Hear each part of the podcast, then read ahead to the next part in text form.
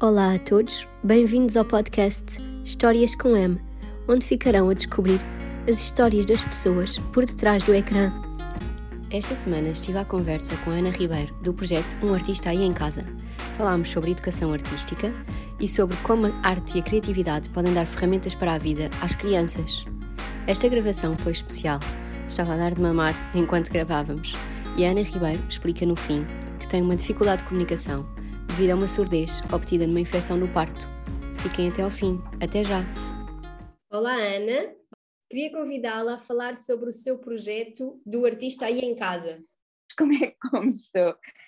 Começou, um, começou com, com, com um projeto semelhante por causa dos confinamentos. Do primeiro confinamento, eu estava no final de uma licença de maternidade e por questões de saúde iria continuar em casa portanto eu estava com a Ari em casa e de repente a Amélia também veio para casa no primeiro confinamento, quando ficámos, ficámos todos fechados. E como eu sou professora, assim, de, eu acho que é mais do que de formação, é mesmo de vocação, fez-me muita confusão que ela não tivesse escola que fosse privada das, das dinâmicas de escola.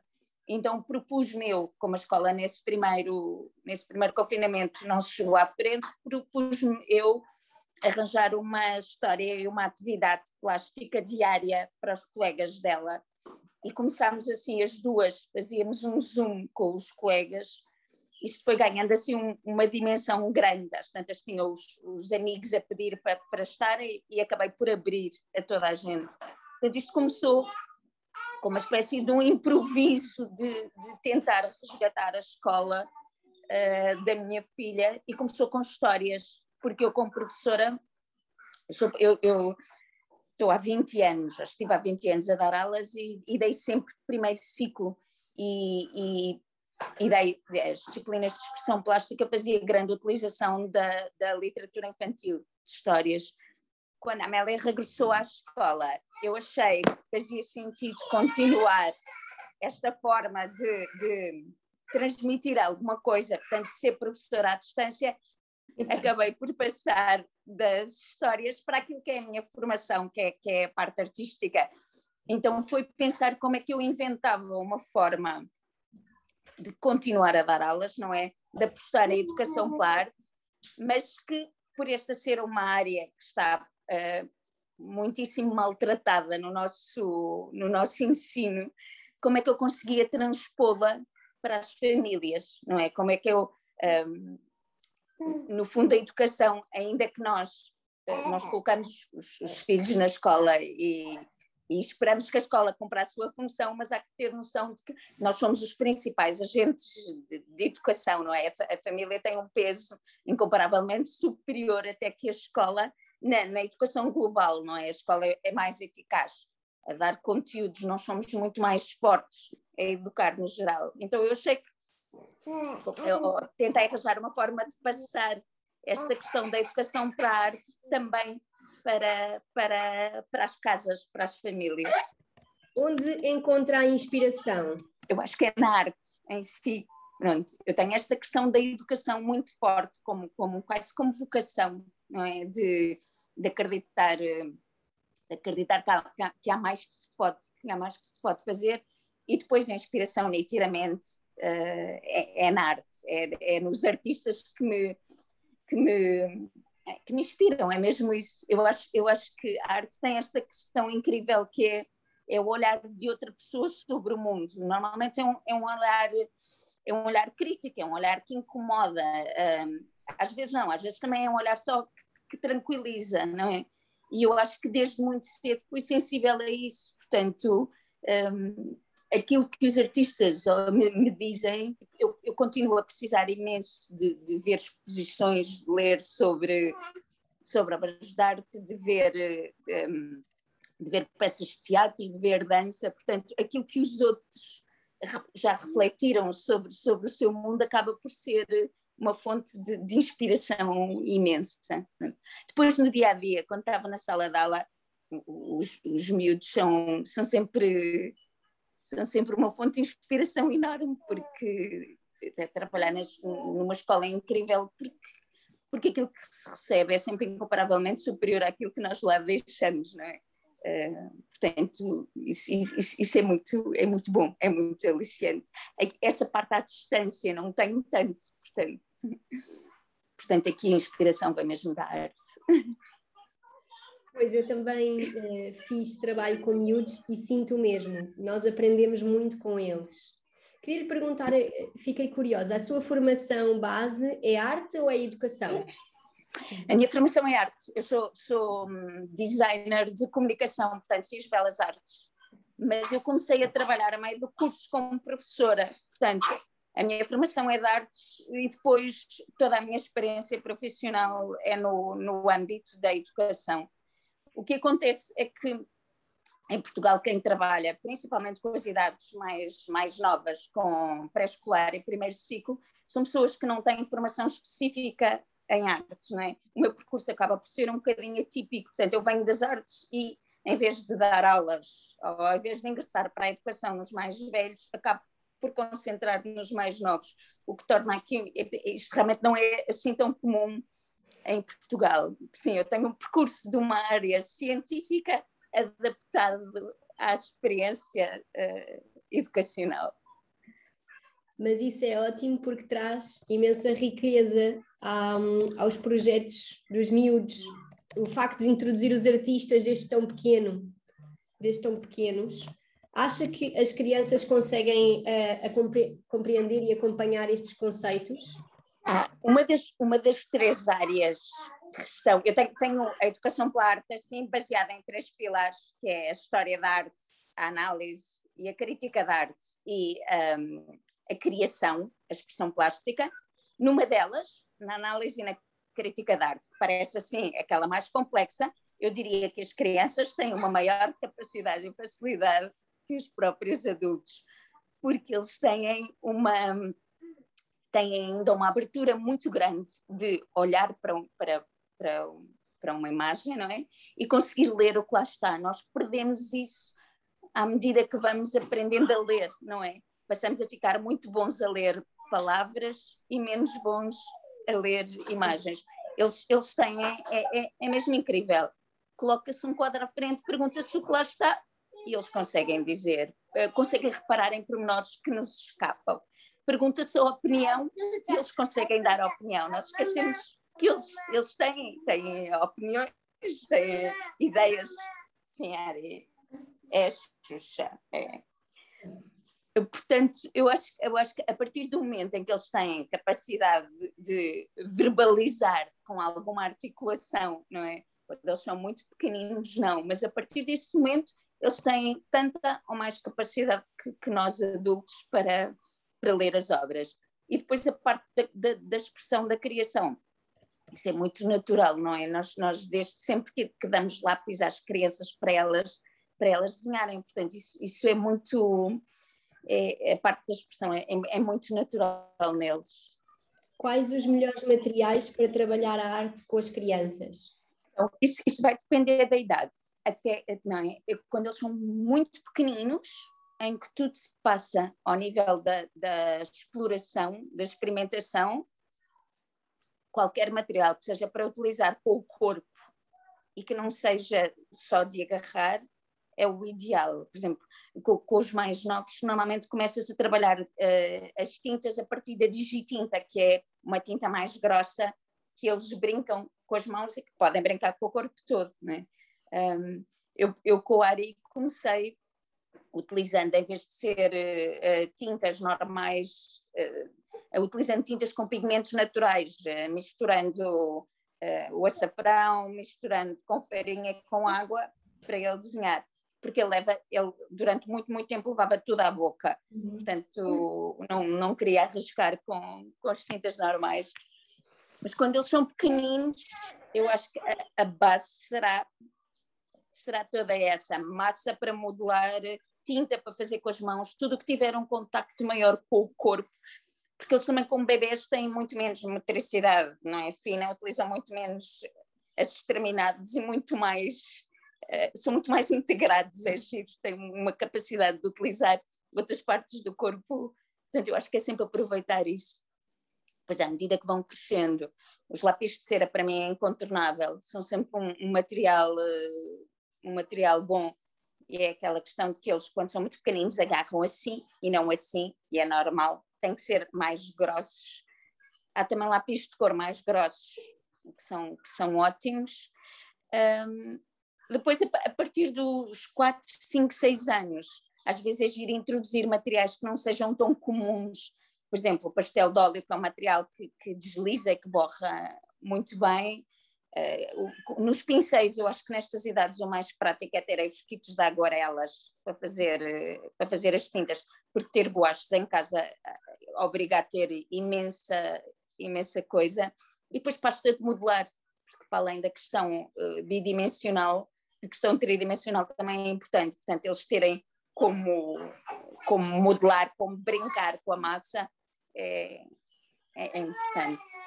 Eu vi que fez vários kits. Qual o artista até agora que, que teve melhor resultado? Eu não tenho feedback, eu não tenho tanto ah. feedback como, como gostaria da parte, da parte das pessoas. Eu posso dizer qual é aquele que eu gosto mais, mas é, é muito suspeito, porque também tem a ver com os, com os artistas.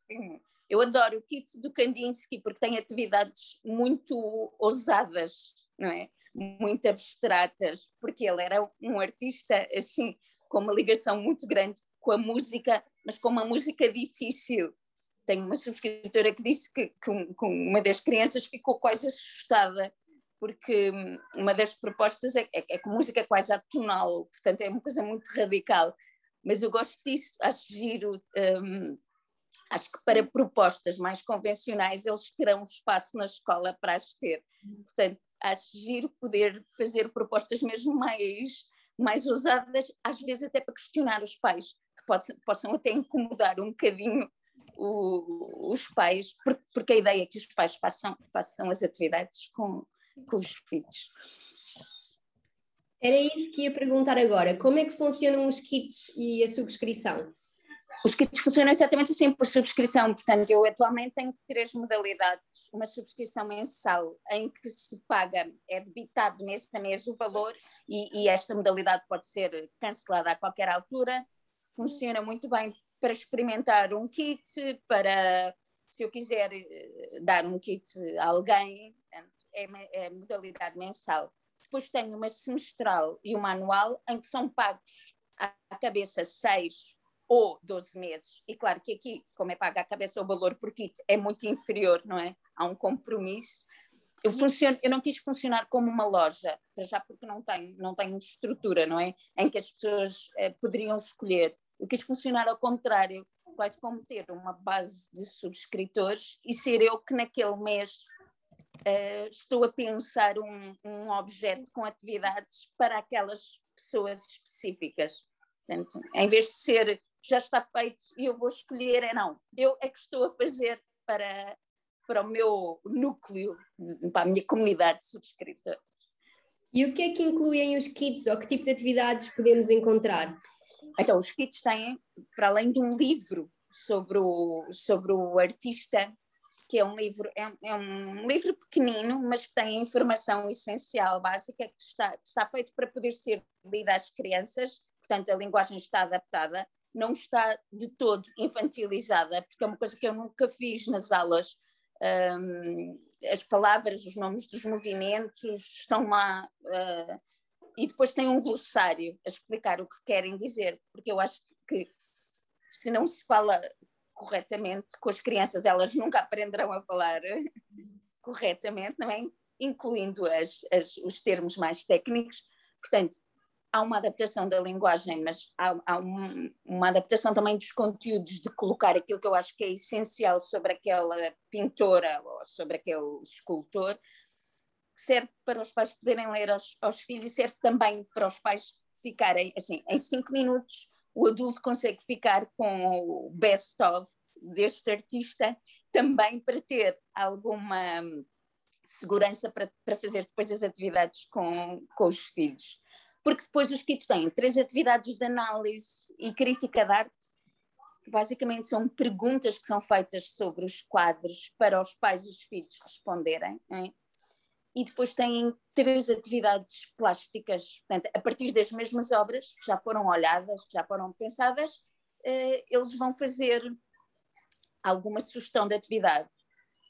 Esta, a primeira parte, a parte teórica, tem um, uma espécie de um guia para os pais saberem porque é que eu coloco aquelas perguntas e no caso de, de, dos o que é que as perguntas desenvolvem nas crianças, por exemplo, no caso de estarem mais ou menos perdidos, perguntas intermédias que possam ajudar a olhar de forma diferente. Portanto, um, as atividades levam uma espécie de uma cábula para os pais não se sentirem perdidos, porque a maior parte dos pais não são, não são de uma área hum, de uma área artística, não é? Portanto, hum, e depois aqui tem aqui uma, uma questão que é pode ser que assim eu para além de chegar às crianças também consiga chegar alguns adultos. Esta é a parte que eu normalmente não digo, mas é uma secreta esperança de conseguir que a educação pela arte também transpire para os adultos lá em casa. As atividades de, de criação, de expressão plástica, são a partir das mesmas obras já analisadas e normalmente ou tem a ver com o tema da obra, ou tem a ver, por exemplo, deixa-me dar um exemplo, na uh, Frida Kahlo. Uh, uma das atividades do kit da Frida Kahlo era a partir de uma obra em que ela faz uma espécie de uma árvore genealógica da família dela. Então eu peço que, seja, que a criança faça também uma árvore genealógica da, da sua família, que é uma coisa muito engraçada, porque graficamente ajuda a perceber o pai, a mãe, e depois daqui que vêm mais avós, e daqui. É, é uma forma gráfica de perceber as pessoas todas que estão na nossa família. Depois há atividades que têm a ver com a técnica utilizada por aquele pintor. Este último kit, que é o do Serrat, que pintava tudo com pontinhos, claro que tem uma atividade que pede que se faça um, uma pintura toda só com, com pontos.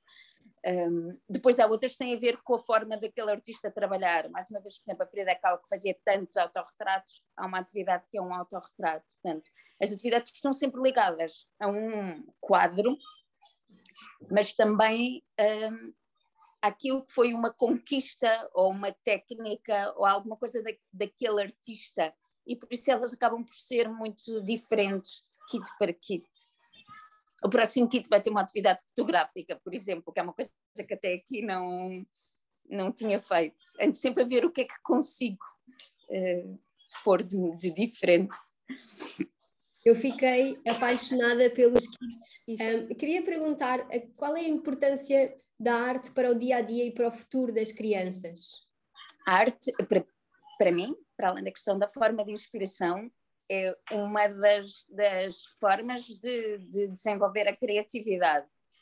Um, isto é assim um, um, um, tema com o qual eu, eu batalho muito, porque eu acho que a criatividade é a principal ferramenta que nós temos, nós adultos e, e principalmente as crianças que nascem super criativas todas e que depois vão deixando de ser muitas vezes, para mim é a principal ferramenta para, para lidar com, com um futuro que eu, não, que eu não sei como é que vai ser, não é? Uh, os nossos pais não sabiam como é que iria ser o futuro na nossa altura e eu acho que ainda menos nós sabemos como é que será o dos nossos filhos, porque a velocidade a que, a que tudo muda é, é, é muito grande.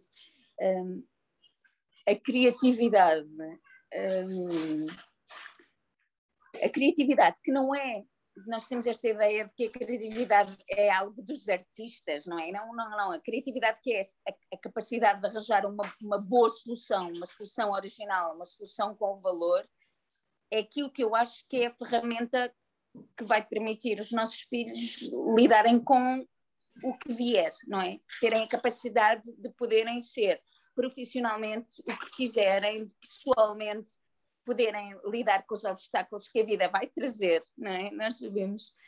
E, portanto, aqui um, a arte, principalmente neste, nesta, nesta questão da educação pela arte, não é? A utilização da arte para, para educar pessoas, não, não artistas, um, será, uh, será a forma de, de, de os munir com competências, um, com competências que, que, vão ser as competências do futuro esta questão da, da, da, capacidade de olhar, de analisar, de conseguir ter uma opinião, de conseguir justificar a minha opinião a partir daquilo que estou a ver e não gosto, porque sim, de conseguir eh, comunicar, argumentar, é?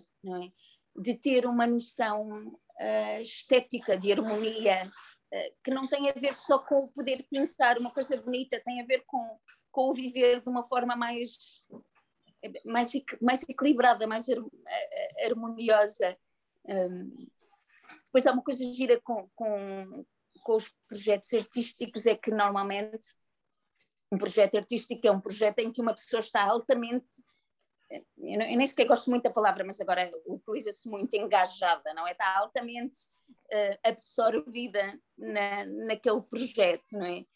E eu acho que, que nós temos a experiência de que projetos em, em que estamos uh, envolvidos são projetos que nos fazem muito mais felizes, são projetos com um potencial de sucesso muito maior. Portanto, eu acho que uh, permitir isso às crianças, é? esta capacidade de se ligarem àquilo que fazem um, de uma forma uh, mais, mais visceral, é permitir-lhes que também descubram aquilo que gostam de fazer e que, e e que continuem com esta conexão entre eles e o que, e o que fazem ou o que querem fazer.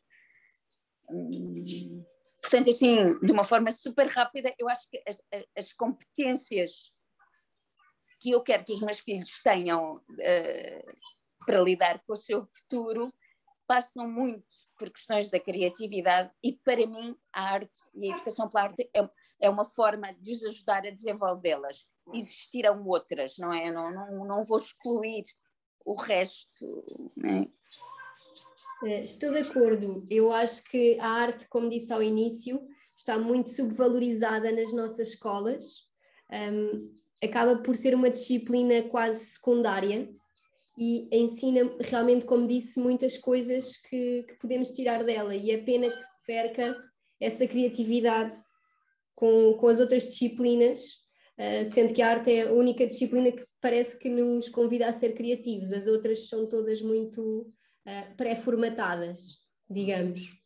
Agora que hum, queria, queria terminar aqui a nossa conversa, não sei se está à vontade para explicar um pouco o que, o que lhe aconteceu e porque é que teve este, tem este problema de, de comunicação. Bem, eu, não, eu não percebo tudo o que me é dito porque eu sou surda, é esse problema de comunicação. Eu fiquei um, Há bocado estava a falar dos imprevistos que a vida sempre traz, não é? Pronto, eu, eu fiquei. Eu fiquei surda porque contraí uma meningite num parto. Uh, e por negligência hospitalar fiquei multideficiente. Portanto, o que aconteceu com a minha vida, depois de ter ali um, um mês a lutar, porque estive à beira da morte, não é? Um, a minha vida eh, teve que mudar completamente no sentido em que eu era uma pessoa com determinado tipo de capacidades, não é? Eu ouvia, eu equilibrava-me. Eu neste momento não tenho audição, não tenho sistema vestibular uh, funcional. Portanto, fiquei uma pessoa deficiente. De um dia para o outro, isto é sempre com muito treino, quando a vida muda completamente, há que, um, há que readaptar, não é? A que, a, que a, a, forma a forma que nós temos de nos, de nos readaptar às circunstâncias, que eu acho que isto tem a ver com, com é, o ser humano é assim, não é? Principalmente o ser humano que já tem filhos, há que, há que continuar a andar para a frente também por causa deles, mas esta capacidade de pegar naquilo que é uma limitação ou pegar e, e, e pegar naquilo que é uma força uh, que também são as, as, as, aquilo que eu sei sobre arte e sobre educação, e conseguir transformá-los e conseguir andar para a frente com isso, esta, o, no fundo é um reinventar-nos, um, isto eu acho que me vem da, da eu, eu, acho que me vem da minha formação artística. Portanto, eu acho que, uh, bem da verdade, eu acabo por ser a prova de que um, que ter uma flexibilidade mental, de que ter um pensamento um bocadinho mais divergente e não, e não, não olhar só para o caminho único, de que ter a criatividade como capacidade de dar a volta aos problemas, eu acho que, que eu acabei por fazer isto na vida. Não estou a dizer que é uma coisa simples e que se faz de um dia para o outro, mas isto dá-me algumas certezas para continuar a, a acreditar na educação pela arte, não é? Eu continuo, eu tenho imensas dificuldades comunicacionais porque não consigo perceber o que, o que hoje, isto para uma professora é, é algo fatalista, não é? Uma professora que fica sem ouvir não vai conseguir nunca dar, dar aulas como gostaria, ou no meu caso, eu fazia imenso trabalho de corpo, eu trabalhava muito com dança, com trapézio, uma pessoa que fica sem sistema vestibular, portanto, sem equilíbrio, deixa de conseguir ter o, o, o corpo como uma ferramenta de trabalho, e depois o facto de, de alguma forma, ser criativo ou ter este percurso faz com que, pronto, estas são as limitações, uh, são comunicacionais, são motoras, e ainda assim há, há que dar a volta, pronto. E reforça em mim esta ideia de que uh, a educação, claro, de alguma forma faz sentido e que a criatividade nos ajuda realmente a lidar com, com os imprevistos. É uma história incrível. Eu fiquei muito admirada quando, quando percebi que realmente tinha essa limitação por detrás de tudo o que faz e, e queria agradecer muito por esta partilha. Queria terminar com a última pergunta que é se pudesse escolher alguém para conversar desde o início da humanidade, quem é que escolheria? Atualmente não sei. Eu durante muitos anos achei que queria conversar com Jesus Cristo, porque eu, tive uma adolescência muito, eh, eh, assim, eh, completamente fisgada em duas personagens históricas, que era o Che Guevara e Jesus Cristo, e como é que se conseguia ser revolucionário. Tinha, os adolescentes têm todos esta questão mais revolucionária, mas como é que se conseguia ser revolucionário sem, sem ser pela violência? Uh, portanto, durante anos eu achei que, que que a pessoa com quem gostaria de falar era com Jesus. Uh, atualmente não sei. Mas pode, pode, pode ficar esta. Acho, acho que continuava. Muito bem, muito obrigada, Ana, por este bocadinho. Obrigada eu, Maria.